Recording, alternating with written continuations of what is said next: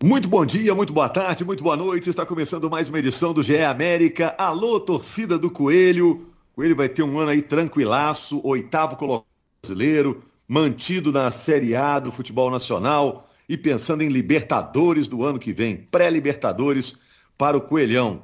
Coelho entra na segunda fase daquela chamada pré-Libertadores. Passando mais uma fase, a coisa já dá ali uma animada, fica mais perto da fase de grupos se bater na madeira der tudo errado, vai para a Sul-Americana. Enfim, o ano promete para o América. Vamos falar dos jogadores que estão saindo do América e os jogadores que estão ficando, né? Tem uma lista enorme aqui. E na terça-feira, a gente está gravando na segunda. Na terça, tem uma Assembleia Geral no América para aprovar o clube empresa. Eu sou Rogério Correia, estou distribuindo a bola aqui com Jaime Júnior. Alô, Jaime. Opa, um abraço, nação americana, Rogério, Henrique. Abraço também para o Henrique Fernandes. Alô, Henrique. Outro abraço. América em, em, transformação, mas anunciando muitas renovações importantes também, né, Rogério? Vamos tratar sobre isso. É, o novo América, mas também com um pezinho no time que vem dando certo há algumas temporadas, né? Como planejar a Libertadores, hein? O América tem que buscar alguém que é, quem o América devia manter aí do, do grupo atual, que tem que fazer um esforço para manter do grupo atual? Da lista de saídas, alguém poderia ser salvo aí, merecia uma oportunidade a mais? Vamos começar a passar aqui com o Jaime Júnior e com o Henrique Fernandes. É, vamos falar de quem já saiu. Olha só a lista de saída, gente. Ó. Ademir foi para o Atlético. Aí saiu. O América não queria que ele saísse, né? Mas ele tem um pré-contrato com o Atlético. O Bauerman e já se despediu, estaria indo para o Santos. Toscano está saindo. No passado foi um jogador importante para o América, atualmente estava sendo pouco utilizado. O Alan Ruschel tem contrato com o Cruzeiro, não vai ficar no América. O Bruno Nazário tem contrato com o Hoffenheim. Tem o Isaac, que está voltando para o Grêmio. O Diego, o Ramon, que tem contrato com o Inter. E aí entra aqui Luiz Fernando, Krigor, é, Sabino. Essa turma toda não vai ficar.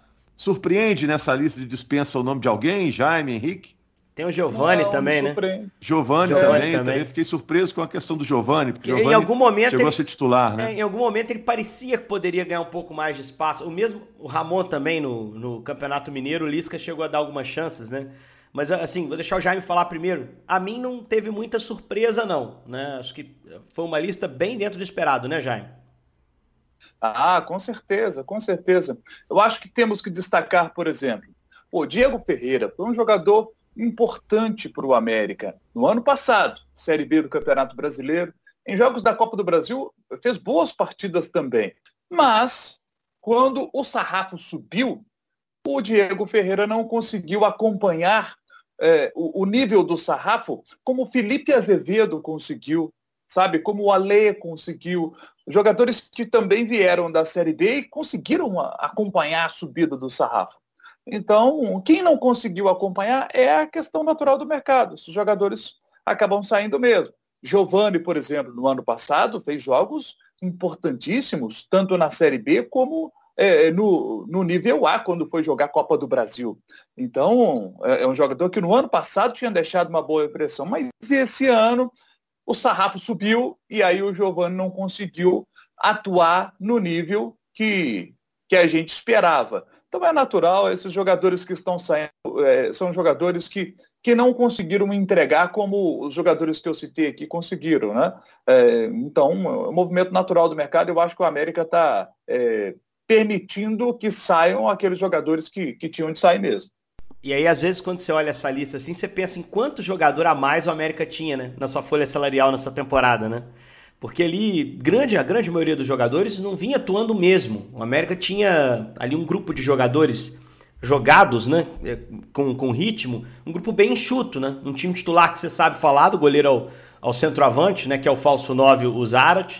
Uh, e algumas reposições que normalmente o Marquinhos usava nos jogos Valora para um dos caras de meio, o Zé, no caso de ausência do Lucas Cal, na zaga o Jesus, né, o Anderson Jesus. Na esquerda, a opção do Ruschel, que às vezes entrava como meia pela esquerda, o João Paulo, reserva imediato do Marlon. Tinha ali um, na frente, Rodolfo, eventualmente, Daniel. Então, assim, ele tinha uh, um grupo ali, eu diria, de 17 caras ali, que você sabe que vão jogar um pouco mais. Os demais não. É, eram grupos, é, eram vários jogadores aí, esses que a gente citou na lista de dispensas, que realmente não só não tinham espaço, como você não vinha, não via tirando espaço da rapaziada que vinha jogando a curto prazo. E aí abre caminho para você poder trazer reforço, para você poder qualificar o seu elenco para a próxima temporada.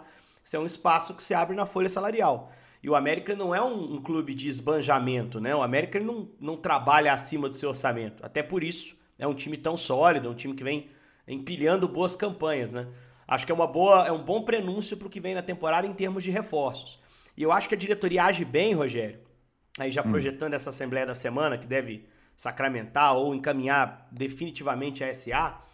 Eu acho que o time, a, a diretoria trabalha bem, já buscando as renovações necessárias ainda antes dessa aprovação, porque o mercado acelera muito rápido em dezembro, né?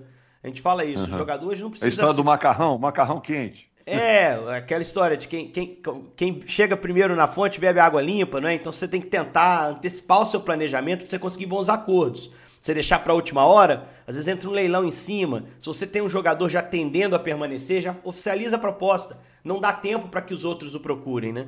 Então acho que o América está conseguindo antecipar esse planejamento, porque pode fazer isso, porque já sabe as competições que vai ter no ano que vem e porque tem uma pré-Libertadores logo no início do ano que vai exigir ali uma espinha dorsal. Se você reformula muito pensando na temporada seguinte, mesmo que você traga bons jogadores, que no papel seu time fique até mais forte, você não vai ter tempo para encaixar esse time para estrear na Libertadores.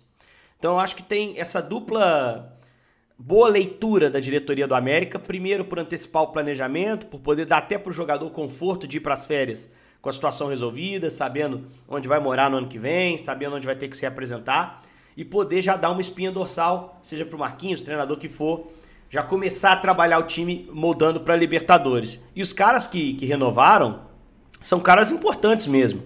Cavicchioli na semana passada, Azevedo titular na reta final do campeonato, uh, Juninho, Juninho, a renovação mais, mais importante talvez aí nesse, nesses anúncios já feitos, né? Juninho e Cavicchioli. Cavicchioli também um goleiro muito sólido. Então, assim, é, já, já conseguiu avançar um pouquinho uh, na, na espinha dorsal do time, que é extremamente importante. Mas ainda tem muita coisa para resolver. Muita coisa para resolver. É, é, o Berrio também fica, porque está se recuperando de lesão, pouco Isso. jogou pelo América. Mas eu fico pensando o seguinte, gente. É... Normalmente, você fica com um time, com um elenco durante muitos anos, isso pode não ser objetivo. Você tem que entender na hora, ó, o elenco já deu, agora tem que dar uma renovada. Tem que trazer novos jogadores que estejam com fome de jogar e acabam contagiando os outros, né? Mas no caso do América, com esse grupo, com esses caras aí, mesmo que compondo ali o grupo, ajudando em algum momento, o América fez a oitava posição no Campeonato Brasileiro, né, Jaime? Foi muito bem. É, será que o América precisa mesmo de uma renova renovação profunda no elenco para o próximo ano? Não seria só uma mudança pontual aqui e ali? Não, profunda não. Esses jogadores que saíram, acho que o América escolheu bem os jogadores para sair. Tá? Juninho, por exemplo, a permanência dele. É, Juninho já está com 34 anos. Você vê o Juninho jogando, né? Até pelo biotipo dele, você olha para o Juninho você pensa, Juninho deve ter uns, uns 29, né? Não, o Juninho tem 34. E é um jogador que já fez 273 jogos com a camisa do América. Sabe, o, o Juninho, poxa, tá aí desde a Série B do Campeonato Brasileiro de 2016. E um jogador que foi crescendo de produção, e, e você viu um comprometimento do Juninho é, com o seu trabalho, que é muito legal. O Juninho é um jogador muito importante para o América. Legal demais o Juninho permanecer, ficar aí por mais duas temporadas no América. Porque, puxa, o, o Juninho. Gente, o Juninho pode. É, ele ficando aí essas, essas duas temporadas e jogando né, sem, sem ter lesões, né? É, o Juninho vai se aproximar aí do, do Milagres, que é o jogador que mais vezes atuou com a camisa do América. Acho legal ter jogadores identificados assim com, com um clube como, como o Juninho. E aí vem agora essa questão das mudanças pontuais. E aí eu acho que por exemplo, o Felipe Azevedo termina a temporada como titular, acho legal que o América, aí é, a gente não tem ainda a clareza de quanto que vai entrar de dinheiro, sabe? Então é natural que o América agora busque um jogador para a reposição do Ademir. Tente trazer um cara que possa fazer o que o Ademir fez nessa temporada 2021. Para mim é o grande desafio do América. Porque para poder trazer um jogador nesse nível, você tem que fazer um investimento mais alto. Né? Tem que saber dos investidores qual vai ser o perfil deles. É, vai trazer um jogador mais experiente ou não? Vai, vai, apostar num cara, né, Rogério? E aí você fica numa incógnita quando você aposta mais jovem. É, esse cara já vai chegar com a responsabilidade tremenda, né, Jaime? Substituto do Ademir, né? É, é porque foi o cara do América, foi o cara do América no campeonato. Então, o América precisa ter um jogador diferente lá na frente, como teve o Ademir. Faz muita, mas muita diferença. E eu acho que essa é agora é a grande questão, né? Qual vai ser o perfil do investidor? Vai ser dentro do perfil que o Bragantino, por exemplo, apostou?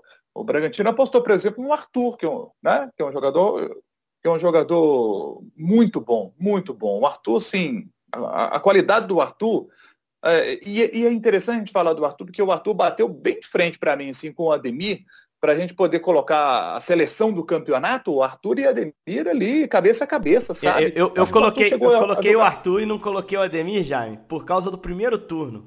Que eu acho que o Ademir ali demorou um pouquinho a, a se soltar. Mas o segundo turno do Ademir, para mim, é melhor que o do Arthur, Jaime.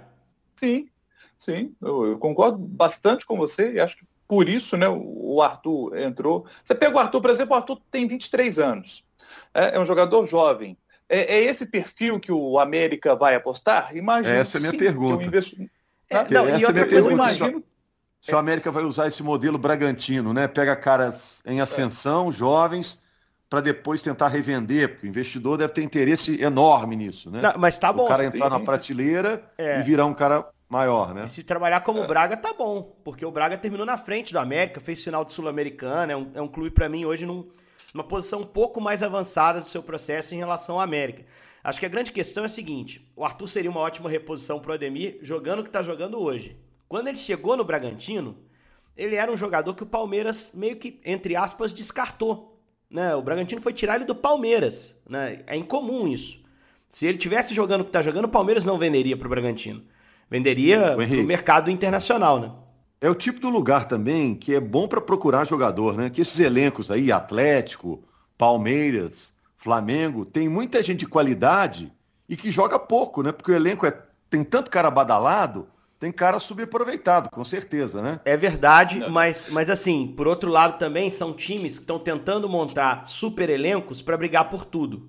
É, então, assim, antes você montava um elenco grande, mas mirava uma competição. Agora tem essa mudança de perfil, não sei se vocês têm a mesma leitura. E aí você precisa de mais gente, não tem jeito. A gente está vendo o Atlético aí muito perto de ganhar o seu terceiro título no ano, com um elenco muito farto, muito farto. E mesmo os jogadores ali que estão à margem, é, é, difícil você conseguir a liberação. Ou você acha que não procuraram Johan, Natan, durante diferentes momentos da temporada? Né? E acho que o Cuca segurou ali, né? Falou, não, não posso ir lá na frente tal. Esses clubes têm hoje uma estrutura maior para tentar manter e, e, já contratam um jogador com o jogador sabendo que talvez jogue menos. Então acho que nesse ponto pode ser difícil para o América. Eu não consigo ver no mercado nacional um substituto para o Ademir possível. Eu não consigo ver. Lógico que você tem jogadores. O Keno é um ponta espetacular, mas você não tira de lá. O Michael do Flamengo é excelente, mas você não tira de lá. Né? Eu não consigo ver um, um, uma opção no mercado clara dentro do que o América pode investir, mesmo que o investidor tente colocar um aporte grande. Então, assim, vai ter que ter muita criatividade. Um exemplo, vai ter que ter muita criatividade. Para citar um exemplo do Arthur, que a gente falou aqui, jogador do Bragantino de destaque no Campeonato Brasileiro, o Bragantino pagou 25 milhões de reais ao Palmeiras para poder contratar o, o, o, Arthur.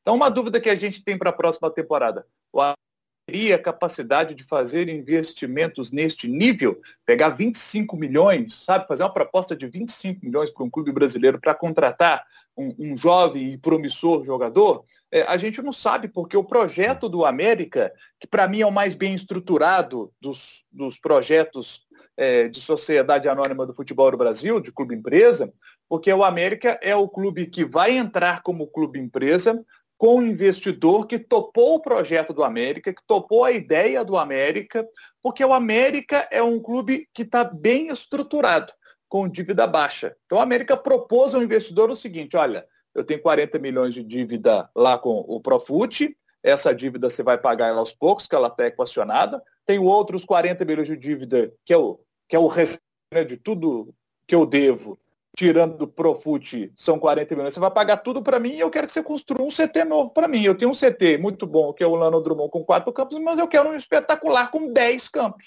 E o investidor topou. Então, o América é, é, é um projeto que é muito claro. A América, junto com o investidor, quer ampliar a sua fábrica de jogadores. Vai ter um investimento muito grande nessa sua fábrica de jogadores. É, é. E, e, não acredito, por exemplo, que o América, que o investidor é, queira contratar jogadores é, mais experientes, apesar de achar que eles, que eles são importantes, sabe? Tinha que ter um. Como o Zarat veio e deu um, um, e deu um toque especial, sabe? É, fez o. A, ele, eu acho que é um cara mais experiente, assim como o Zarat, bom de bola, ele consegue fazer o time jogar. Então, é, como é que vai ser isso? É, o investidor também tem esse entendimento? Exemplo, agora o, o Campeonato Brasileiro, né? O, o Bahia caiu. Tem um jogador lá no Bahia que eu gosto muito, que é o Rossi. O Rossi não é um jogador velho. O Rossi tem 28 anos. Para contratá-lo para vender não dá. Mas o Rossi pode ser esse cara substituto do Ademir, por exemplo. Porque o, o Rossi tem essa característica parecida com o Ademir ali, do jogador de velocidade, o jogador que conclui bem, faz gols, sabe? Então, assim, é um cara que ficou caro para o Bahia e para o América encaixaria legal mas o investidor vai ter esse, vai ter esse, essa visão, falou assim, olha, vou trazer esse cara experiente aqui para jogar junto com o Zarat lá na frente, e aí eu vou trazer outros garotos, vamos fazer aqui um pacotão aqui legal, né? Juntando experiência com, com juventude para poder ter sucesso esportivo. A gente, essas ideias a gente ainda a gente imagina, mas a gente não sabe ainda o que o investidor pensa. É. O futebol mudou, né? A gente viu nas temporadas passadas um clube do tamanho do Bragantino vitaminado pelos investimentos, né?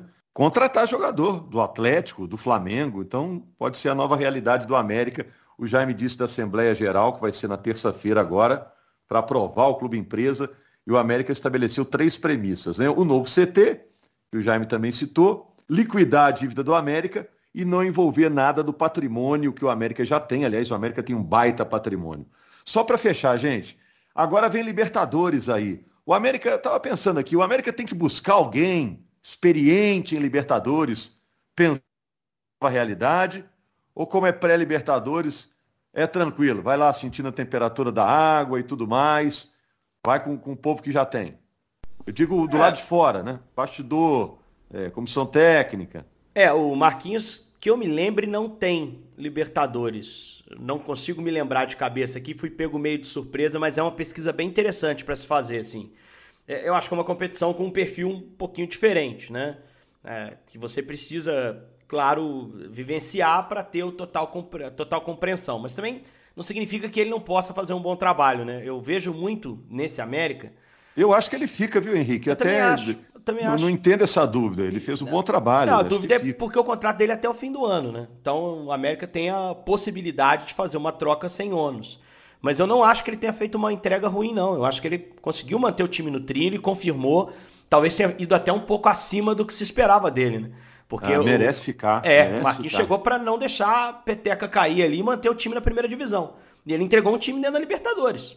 Né? Tudo bem que o time já estava pré-acertado, mas tem componentes também do Marquinhos no trabalho, né? É, eu acho que assim seria importante ter um cara, mas se não tiver também dá para levar adiante. Eu estava citando, eu vejo muito desse América no Botafogo de 2016, 17. É, e eles estão fazendo o mesmo caminho, né? O Botafogo subiu em 15, campeão, né? Em 16 ficou em sexto no Campeonato Brasileiro, foi quando o G4 virou G6 pela primeira vez naquela temporada. Foi jogar pré-Libertadores no ano seguinte, até pegou um sorteio muito desfavorável, mas avançou, chegou à fase de grupos, avançou, chegou às oitavas, avançou, tirou o Nacional do Uruguai e foi cair para o Grêmio campeão, perdendo por 1 a 0 empatando 0 a 0 outro jogo. Então fez uma campanha muito competitiva e, e mantendo ali uma espinha dorsal desde a Série B. Então vejo alguma similaridade. E o técnico daquele Botafogo era o Jair Ventura, que estava no primeiro trabalho dele como treinador efetivo, tinha sido auxiliar. Então, assim, é, você ter experiência na Libertadores é um componente, mas não é definitivo para você fazer uma boa campanha. Então, eu acho que, que dá para manter o Marquinhos, mas, assim, é importante você qualificar o elenco. Eu acho que alguns nomes de um pouquinho mais de experiência na competição o América tem que observar. Não pode montar esse elenco estilo Bragantino numa primeira temporada que deve passar por reformulação. O Marquinhos já falou na última coletiva que deu que espera a saída de mais uns quatro ou cinco jogadores. Eu não sei se ele se referia a essa lista de dispensa ou alguns jogadores da espinha dorsal, do time base.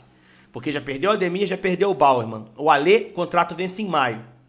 O, o Zarat não tem contrato para a próxima temporada, não sei se fica. Então, assim, pode ser que tenha ali embutida na fala do Marquinhos uma reformulação já esperada e já estudada. Uh, há alguns sinais também de que pode, podem ser mantidos alguns jogadores, essas renovações que a gente citou. Mas eu acho que o grande ponto positivo dessa semana do América é dar sinais muito claros de que o América não pretende esperar a mudança de seu departamento de futebol, a chegada do investidor, o investidor é, opinar diretamente e tomar a decisão para acelerar o seu planejamento. Porque a pré-Libertadores não permite isso, Rogério. É, é uma competição que já vai chegar arrebentando aí no início do ano. E é uma competição que o americano torcedor não quer se frustrar com uma eliminação precoce. Até porque dá para esse time chegar à fase de grupos, pelo que ele mostrou nas últimas temporadas. E, e tem um detalhe: for, foram 21 milhões e 400 mil reais que o América é, recebeu da CBF por ter ficado em oitavo lugar no Campeonato Brasileiro. É uma grana que o América, lá no início da temporada, não tinha planejado receber. Pela boa campanha, recebe esse dinheiro importante e recebe é, a grana da Comebol, por jogar a segunda fase da preliminar da Libertadores da América. E aí, esse ano, a Comebol pagou 500 mil dólares. Pode ser que ano que vem pague um pouquinho mais. Estamos chegando aí, convertendo para a nossa moeda, em algo em torno de 3 bilhões de reais. E, e o América é fundamental passar dessa segunda fase preliminar. Porque se o América passa dessa segunda fase, ele avança para a terceira, e avançando para a terceira, ele garante que vai ou chegar à fase de grupos da Libertadores ou à fase de grupos da Copa Sul-Americana. Então, isso aí é fundamental. Cair nessa segunda fase preliminar seria um desastre, seria muito ruim. Então, o América tem essa grana que, vai, que recebe do Campeonato Brasileiro, então pode usar esse dinheiro para poder fazer a montagem do time, de um time é, com boa capacidade de avançar da segunda fase. E aí depois, gente, para o torcedor do América é só curtir. Porque se avançar a fase de grupos da Libertadores vai ser sensacional. Se for para a Sul-Americana vai ser muito legal também. Sabe, o América vai disputar pela primeira vez nos seus 109 anos de história uma competição internacional. Então, o América tem que curtir muito isso. Agora, se cai na, na fase, segunda fase preliminar, aí, aí seria muito, muito, muito ruim. Porque, claro que os dirigentes estão imaginando, imaginando aí essa grana de premiação pela participação ou na Libertadores ou na Sul-Americana, né? Então, tomara que o, que o América consiga acertar nas contratações, como tem feito na, nas últimas temporadas, eu diria na última década. Se a gente pegar o América, ah, mas o América subiu e caiu, mas subiu e caiu porque teve responsabilidade financeira. Não fez loucura, não fez loucura. E nessa temporada teve a grata surpresa de ver os jogadores que foram bem na Série B a maioria deles, né, grandes jogadores na Série A também, jogadores que é, viram o sarrafo subir e acompanharam esse, essa subida do sarrafo. Então, agora é torcer mesmo para um grande 2022. É isso. Vamos ver se o América nos próximos dias anuncia alguma contratação grande, né? Como dizia o Joel Santana, uns camarões aí, né? Pensando na próxima temporada. Grande abraço, estamos de volta com o GE América na próxima segunda-feira, seu podcast do Coelho aqui na Globo. Combinado? Um abraço.